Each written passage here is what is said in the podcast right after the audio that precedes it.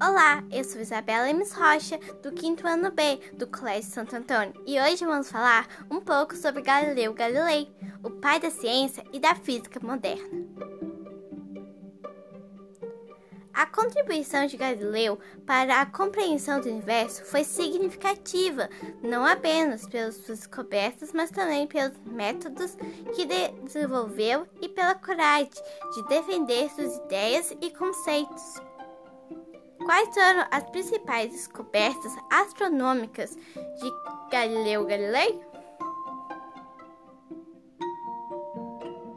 O cientista realizou uma de suas principais contribuições para a astronomia ao apontar para o céu um telescópio avançado de sua invenção.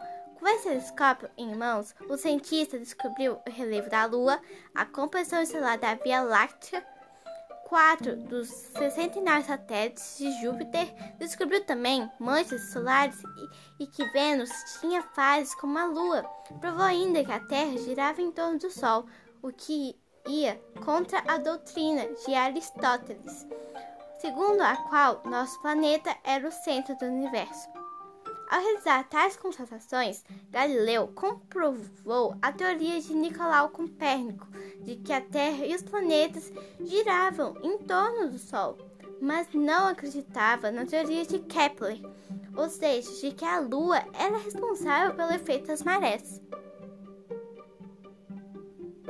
Espero que vocês tenham gostado e aprendido um pouco sobre a vida de Galileu Galilei. Beijos e até a próxima!